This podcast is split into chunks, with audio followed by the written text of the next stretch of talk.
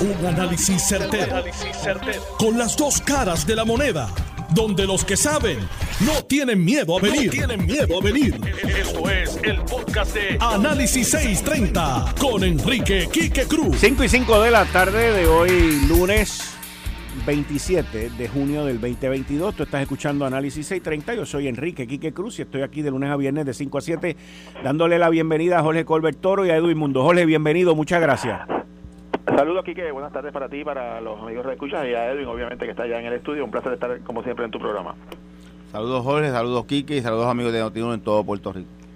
Yo el pasado sábado, bueno, fue de sábado para domingo, cuando el domingo fue ayer cuando el presidente del Partido Popular Democrático, José Luis Dalmau, arremetió, inclusive fue hace 23 horas, fue ayer a las 5 y 46 de la tarde, arremetió contra Connie Varela porque la Cámara no le dio paso al código, a la reforma electoral, lo que crea un caos en la Junta de Inscripción Permanente con gente que va a estar, van a perder su empleo en lo que esta situación se resuelve. Te pregunto, Jorge, ¿qué motiva a tus compañeros correligionarios a no darle paso y a crear este caos? Yo tengo mi propia teoría, que fue boicotearle a José Luis Dalmau lo del 14 de agosto, pero ¿qué, qué, motivación hay detrás de esto? Bueno, en primer lugar, eh, para poner ¿verdad? los puntos claros, eh, la discusión interna del Partido Popular sobre estas enmiendas comenzó en diciembre del año 2021. De hecho, la primera reunión que fue en Sidra, la primera reunión fue con la conferencia legislativa, donde se explicó los, los temas y las áreas y las razones por las cuales había que enmendar y se discutieron todos los asuntos, incluyendo muchos de los que ahora se han planteado. En esa reunión, eh, lamentablemente, el representante Connie Varela se ausentó. Eh, luego tuvimos una eh, serie de reuniones, tres reuniones completas de miembros de la Asociación de Alcaldes, hubo una reunión de los presidentes de comités municipales, hubo una segunda reunión de conferencia legislativa y una reunión de la Junta de Gobierno. Así que todo el liderato del Partido Popular, por lo menos el liderato principal, estaba al tanto de todas las conversaciones y de los temas neurálgicos que se estaban discutiendo. Decir que nadie sabía no, no es correcto. En segundo lugar, el, el, gran parte del, del proyecto que el propio representante Varela había sometido, que no fue aprobado nunca en la Cámara, ni siquiera en la Comisión, nosotros utilizamos eh, gran parte de esos textos como parte de la discusión eh, que se tuvo con, con, otras delegaciones, con otros comisionados, con del Partido Nuevo Progresista, eh, y se incorporaron algunas de, inclusive de las enmiendas, están en el, están en el, el proyecto que se aprobó en el Senado que lo que me da la impresión que es que no lo han leído porque se ha hecho referencia de que esto es un texto nuevo, no lo es. Eh, son textos que se han discutido y están integrados ideas de muchas personas. Ahora, eh, ¿qué ocurre? Bueno, había un compromiso, había un acuerdo de conferencia legislativa de que se iba a utilizar la versión del Senado. De hecho, el presidente de la Cámara y el presidente del Senado radicaron el proyecto simultáneamente el mismo día y a la misma hora en ambos cuerpos, precisamente porque ese era el compromiso y lo que se iba a hacer era atenderlo de parte de la Cámara la versión que se aprobara en el Senado. Sorpresivamente, eh, el, presidente de la comisión, representante Connie Varela, decide el mismo sábado notificar que no que necesita más tiempo para hacer vistas públicas y demás porque quiere oír otros sectores, sectores que él ya escuchó, porque de hecho las ponencias que nosotros utilizamos fueron las que se radicaron ante la Cámara de Representantes. Así que sería, estaría hablando de una segunda ronda de vista, porque él ya había hecho una primera ronda de vista. Eh, y tenía también la alternativa de, enviarlo a comité de conferencia por cinco días para aclarar las dudas, cosa que tampoco se hizo. Eh, si las razones son eh, afectar el proceso de votación, bueno, la realidad es que ante esta incertidumbre el presidente del Partido Popular ha suspendido o ha pospuesto la reunión de la Junta de Gobierno porque para poder hacer cualquier votación, ya sea abierta a electores populares o de delegados, necesitamos el componente de la estructura electoral del Partido Popular, que en este momento está viviendo una situación de mucha incertidumbre. Así que en ese sentido, eh, esto tiene consecuencias. Eh, en esta semana se están eh, cerrando 11 juntas de inscripción permanente. De aquí al 30 de septiembre se van a cerrar 56 juntas de inscripción permanente en toda la isla. la región de Carolina que era una de las enmiendas que estaba en ley, que es una de las mayor volumen. Este miércoles, pasado mañana, va a estar en agenda el cierre de esa Junta de Adquisición eh, Permanente, de hecho, la Junta de Adquisición Permanente de los dos portavoces de mayoría, Cámara y Senado, son de ese distrito.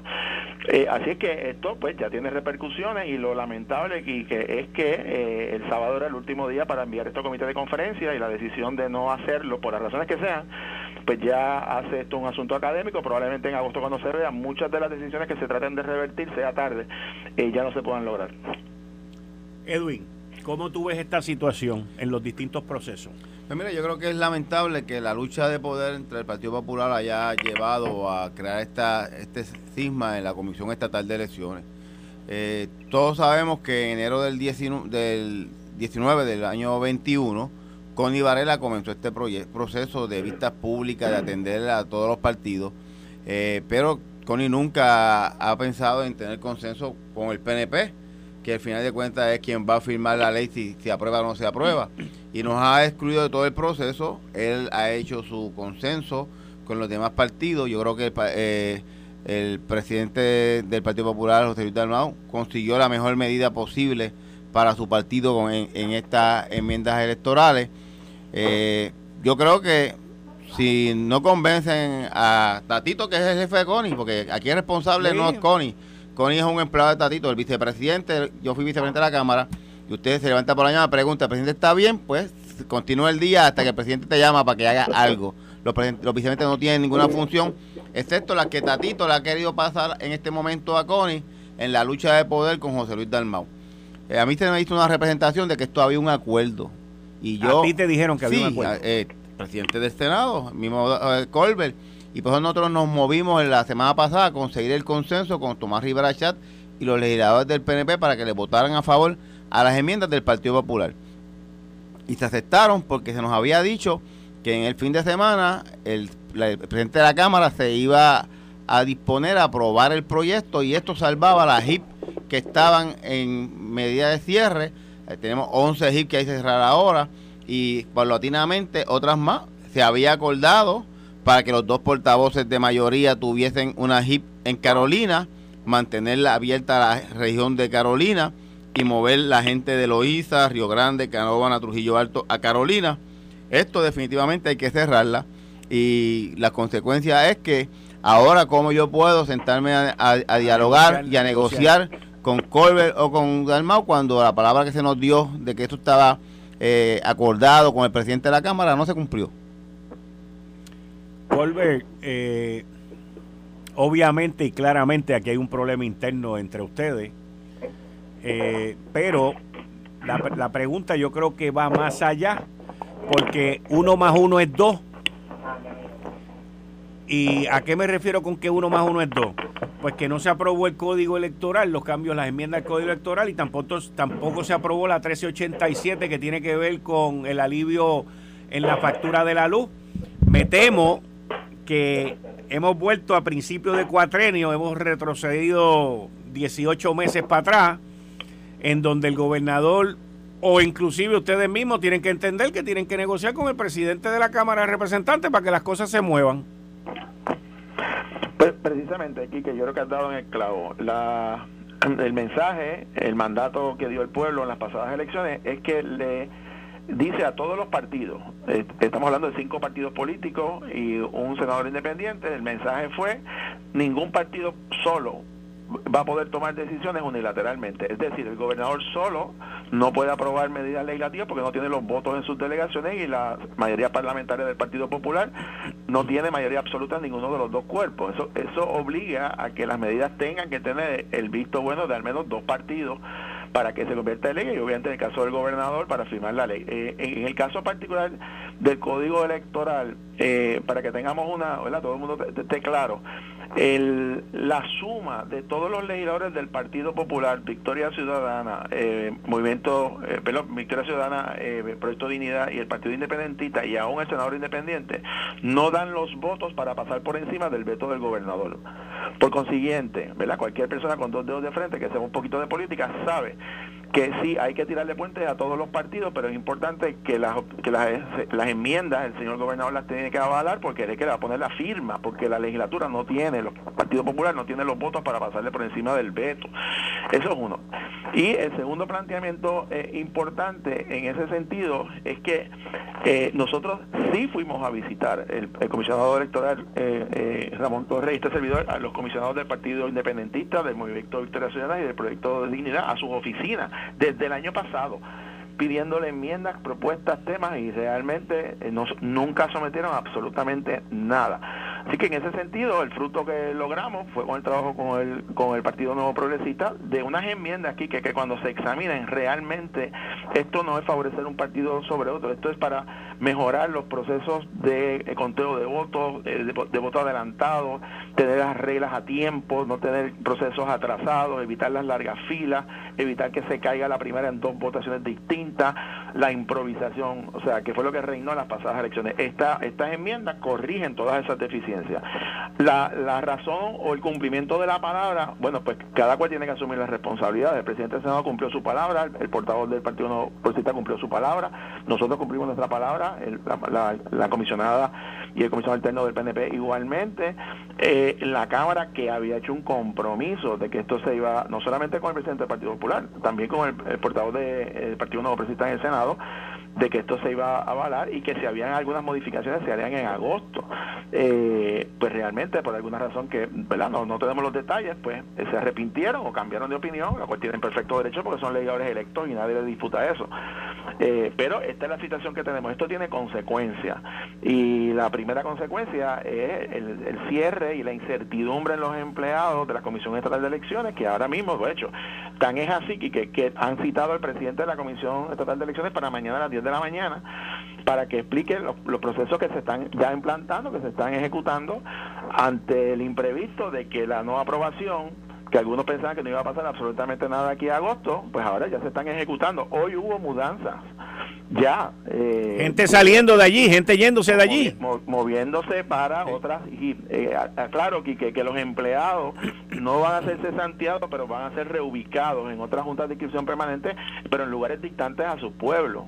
Hay otro, hay un pleito que radicó el proyecto de Dignidad sobre la famosa CESI, que son centros de servicio, que si en vez de ser 12 es solo una, como ellos están reclamando, la mitad de los empleados, que incluye funcionarios del Partido Independentista también, van a tener que ser trasladados a San Juan, de pueblos tan distantes como Mayagüez, Cabo Rojo, de, toda parte de la isla. O sea, esto es una situación muy seria que me da la impresión que algunos no vieron con detenimiento el proyecto y sus implicaciones y estas son las consecuencias ahora que tenemos que atender.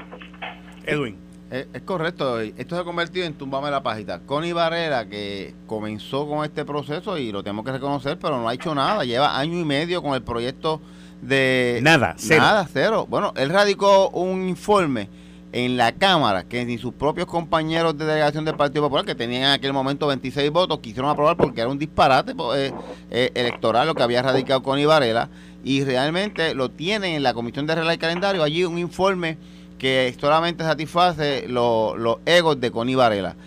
Y realmente no va para ningún lado este proyecto, no tiene el aval del PNP, no tiene el aval de los propios legisladores del Partido Popular, solamente tiene el aval de Connie Varela. Yo creo que eh, si los populares quieren adelantar el proceso, nosotros estamos en la disposición de mejorar y buscarle unos accesos a la ley electoral.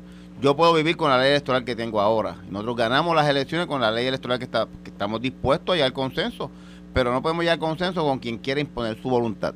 Ese es el caso de los partidos minoritarios que se empeñan en, partidos coligados, en segunda vuelta, en, procesos revocatorios, que nosotros no le vamos a dar paso porque eso no es, no estamos en la República eh, de Costa Rica, ni en, la República de Puerto Rico. No estamos, no estamos en eso, estamos en un proceso democrático donde todos podemos aportar, pero tenemos que saber que hay unas mayorías. No como dice el Partido Independentista y Victoria Ciudadana, ah, ustedes no son mayoría. Bueno, nosotros no tenemos el 50%, pero tenemos más que usted que tiene el 12, el 15% de los electores. Y hay que contar con esa firma del gobernador para poder adelantar cualquier proyecto. Estamos después desde el día 1 de cooperar, de participar, pero como dice Colbert, no producen nada, no traen ninguna idea, solamente se quejan, van a los medios. Hemos escuchado a Connie hoy en una media tour por todos lados hablando de segundas vueltas y eso es lo que está buscando Connie. ¿Qué? ¿Qué? Con nosotros, está hablando de Hoy lo escuché en, un programa de radio diciendo ese disparate.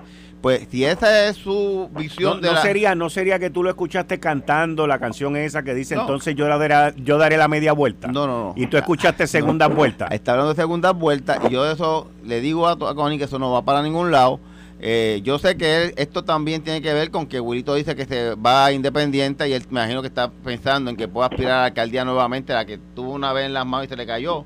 eh, junto con José Luis Dalmau, que los dos son de Cagua. Hay un problema. No que fue que se le cayó, no fue que se le cayó. Eh, la tenía la, dejó ir. La dejó ir. La dejó ir de, las manos y ahora, pues, a los cantillos de que Curito se quiere ir independiente, se va al Partido Popular, pues yo me imagino que no se, él se quiere enfrentar a José Luis Dalmau en algún momento y esos, esos son los tronos que hay. Pero estos son asuntos populares. Nosotros estamos dispuestos a cooperar, estamos dispuestos a trabajar. Eh, nosotros vamos a reunir nuestros funcionarios de la HIP el próximo jueves y viernes para dejarles saber dónde estamos, porque el día primero hay que cerrar un sinnúmero de HIP eh, eh, permanentes que hay en Puerto Rico por la situación que hay en el asunto de, de que no ha habido un acuerdo, no ha habido un deseo de resolver este problema y la manera de resolverlo es sentarse a la mesa, no es eh, atrincherarse en la oficina del vicepresidente de, la Cámara con el aval del presidente de la Cámara para dejar a, esos funcionarios de la comisión sin una eh, certeza de dónde van a estar a partir del primero de julio. Nosotros estamos dispuestos, como lo hemos hecho con el presidente del Senado y con los comisionados populares, a hacerlo con Connie, pero no puede ser eh, que él tiene el bate y la bola y los demás no pueden jugar. Quique, si me permites 10 segundos. Adelante. Para decir lo siguiente, porque él ha traído un tema muy importante. El Partido Independentista y Movimiento Victoria Ciudadana, inclusive legisladores, como el propio Connie Varela, han planteado traer como parte de, esta, de estos cambios este proceso de la doble ronda eh, para que un partido, el candidato que gane tenga más del 51%, inclusive han planteado, en el caso del PIB Victoria Ciudadana, la, eh, representación proporcional en la Asamblea Legislativa, han también planteado el asunto del referéndum revocatorio, que existe, por ejemplo, en el estado de California, pues esas son ideas que, que, que muy bien, pues, tienen perfecto derecho a plantearlas. El problema es que, que, esas, que esas propuestas requieren enmiendas constitucionales no se pueden atender en el código electoral. Y a mí, honestamente, yo me quedo asombrado que haya en esos partidos hay abogados prominentes, gente de mucha experiencia en política, que estén diciendo que si eso no es parte de la reforma no van a avalarla cuando se requiere que se enmiende la constitución. Y usted no puede enmendar la constitución mediante una ley. O sea, eh, eh, esto es básico en el sistema parlamentario, en nuestro sistema constitucional. Y que todavía haya gente hablando de doble ronda y de referéndum revocatorio, de legislaturas proporcionales, cuando estamos hablando de un código electoral que es una ley y no una enmienda constitucional, pues me parece que estamos, estamos en el, ¿sabes? Hay una gente aquí bien despistada con lo que está pasando. Y por eso es que ese tipo de propuestas que ellos han planteado no pueden ser consideradas porque esto no son enmiendas constitucionales, es una enmienda, una ley, y es totalmente distinto. Fíjate, eh, Colbert, yo, yo difiero de, de tu apreciación de que hay de que hay abogados que están cometiendo un error en el PIB y el Movimiento Victoria Ciudadana al pedir una doble ronda, al pedir enmiendas constitucionales como si fueran enmiendas a una ley. Y difiero en, en, tu apreciación y en tu análisis sobre eso, porque esas personas, al igual que Manuel Natal, María de Lourdes, Juan Dalmado y toda esta gente, ellos saben lo que es la constitución, ellos se la han leído, ellos lo reconocen. Lo que pasa es que en su discurso populista, pues lo que ellos quieren decir es que los populares y los PNP se repartieron entre ellos y no le dieron nada a ellos. Si ellos se van a través de una enmienda constitucional, ellos saben que van a perder, ellos saben que, van a quedar mal, entonces le matas el discurso de que el bipartidismo, vamos, de que el bipartidismo es el problema en, en esta isla. Así que yo lo veo en términos de su discurso, que es erróneo, es mentiroso, pero así son los discursos de esos grupos. La gente que no sabe, la gente que no lee, la gente que no busca la información, pues se lo cree y dice, ah, estos tipos están repartiendo, no nos quieren dar un break, qué malos son, esto y lo otro.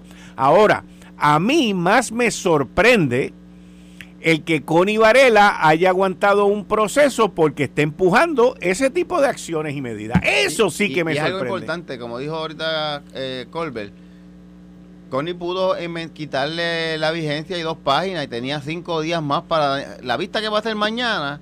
Nos pudo haber invitado a todos, hablábamos de, sus preocupaciones, las atendía, porque este no es un proyecto nuevo, como bien también todo el mundo sabe, este es un proyecto que se radicó en la Cámara y en el Senado hace más de un mes, en mayo. No es como que le llegó los otros días, no fue como el que aprobaron el pasado sábado para eliminar la ley presidencial sin, sin vistas públicas, sin referéndum, por descargue. Ellos aprobaron en la Cámara un proyecto para eliminar las, eh, primarias presidenciales, que saben de antemano que no tienen ningún, ningún chance a ser firmado en Fortaleza, pero para ese discurso populista, para llenarle el ojo a, Manuel Natal y a los Lúgaros y a María de Lourdes y a Denis y demás, pues ellos traen esos temas buscando a ver si cuando lleguen las elecciones alguna de esos movimientos socialistas de izquierda le prestan el voto. Porque necesito, estoy ya a punto de, de quedarme sin tiempo, pero necesito, me están pidiendo brevemente ¿Por qué es que se están cerrando las juntas de inscripción permanente efectivo mañana, el viernes, el viernes primero de julio? Aparte, aparte de lo del código y esto, pero hay unos cambios en, en, la... En la estaba leyendo también la regionalización. Y lo que se está tratando de hacer también es el de ser más productivos al regionalizar esto. Creo que son 12 regiones. Consolidar este oficinas por la reducción que ha habido en el presupuesto. ¿Eso es así? Eso es así, Kike. De hecho, para que todo el mundo esté claro, la decisión de las modificaciones en los procesos de la Comisión Estatal de Elecciones está decidida por la Junta de Control Fiscal desde abril del 2019, Quique, tres años atrás. Tres años han pasado de hecho, ya hay tres planes fiscales distintos, el 2019, el 2020 y ahora enero del 2022. Se ordenó un recorte de 8.5 millones, 32% del presupuesto de la Comisión Estatal de Elecciones y ordena con fondos federales un sistema electrónico de, sistema, ¿verdad?, de procedimientos de la Comisión que se está implantando con fondos federales. El, el concepto racional que en la medida que la gente pueda hacer trámites desde sus computadoras, como es Suri, no tengan que ir a la Junta de Inscripción Permanente. Lo que ocurre es que la Junta las fechas que impuso, evidentemente no le consultaron a personas que saben del proceso electoral y pusieron fechas irreales. Por ejemplo, decía que ese registro iba a estar el primero de julio cuando va a estar el año que viene. Pues entonces ordenan por el cierre de junta de inscripción permanente que está cobijado en la ley actual en fechas que no son reales. Nuestras enmiendas eran mover las fechas eh, y posponer o extender o buscar unas alternativas para mantener la junta de inscripción en lo que está el registro electrónico. Pero al negarse esas enmiendas, al no aprobarse, pues obviamente nos pone ahora en una camisa de fuerza de unos cierres porque es un mandato de ley. La comisión no puede ir en contra de una ley. Si usted quiere modificar una ley, tiene que enmendar la ley. Y en ese sentido, ese fue el propósito de los acuerdos que hicimos con los comisionados del Partido Nuevo Progresista y hubo consenso para poderlo aprobar. En ese sentido, sobre esa parte procesal que afecta a todo el mundo, porque aquí se habla del bipartidismo y toda esta historia. El Partido Independentista tiene representación eh, en todos los foros eh, eh, en igualdad de, condiciones porque es un tercer partido. El problema de Proyecto Dignidad y de Victoria Ciudadana es que Quique, oye esto, no cumplieron con los requisitos de ley. La ley exige que para usted ser un partido reconocido principal tenía que haber nominado al menos el 50% de las alcaldías. ¿Tú sabes cuántas vacantes dejó Victoria Ciudadana en todas las 1036? El, el, básicamente solamente llenaron el, el 8 ciento de las candidaturas, dejó vacante el 92% de las alcaldías, solamente presentaron eh, candidatos en, en, siete, dejando vacantes 71, y en el proyecto de dignidad solamente presentaron un candidato alcalde y dejaron 77 municipios vacíos. O sea, si usted no tiene funcionarios de colegio, ni siquiera tuvo los candidatos, el mínimo que requerido la ley, ¿cómo usted va a pedir que se le dé un trato cuando usted ciertamente no constituye un partido que recibió ni siquiera menos más del 25% de los votos, ni siquiera cumplió con los requisitos de nominación, que es un, que es un proceso mínimo. Pues entonces están pidiendo concesiones que no se trata de equidad, se trata de jaibería. Y eso nosotros no le vamos a dar aval, punto. Si usted quiere ser un partido de mayoría, pues tenga los votos de ser un partido de mayoría, nomine los candidatos y tenga los funcionarios del colegio. Los funcionarios del colegio, Quique, del Partido Popular y del PNP en las pasadas elecciones le cuidaron los votos al PIB, a Vargas Vidot, a Proyecto Dignidad y a Victoria Ciudadana, porque ninguno de ellos tuvo funcionario del colegio en toda la isla. Se fueron los funcionarios del Partido Popular y del PNP que estaban en los colegios contando los votos a gente de otros partidos porque ni siquiera eso pudieron hacer ellos. Y yo creo que ya es tiempo que eh, le pongamos el cascabel al gato y digamos la verdad de lo que hay gente, lo que están pidiendo son privilegios, jaiberías en la Comisión de Estado de Elecciones nosotros no lo vamos a permitir. Jorge Colbert Toro, Edwin Mundo, muchas gracias. Muchas gracias a ambos. Esto fue el, podcast de Notiuno. Análisis 630 con Enrique Quique Cruz. Dale play a tu podcast favorito a través de Apple Podcasts, Spotify, Google Podcasts, Stitcher y notiuno.com.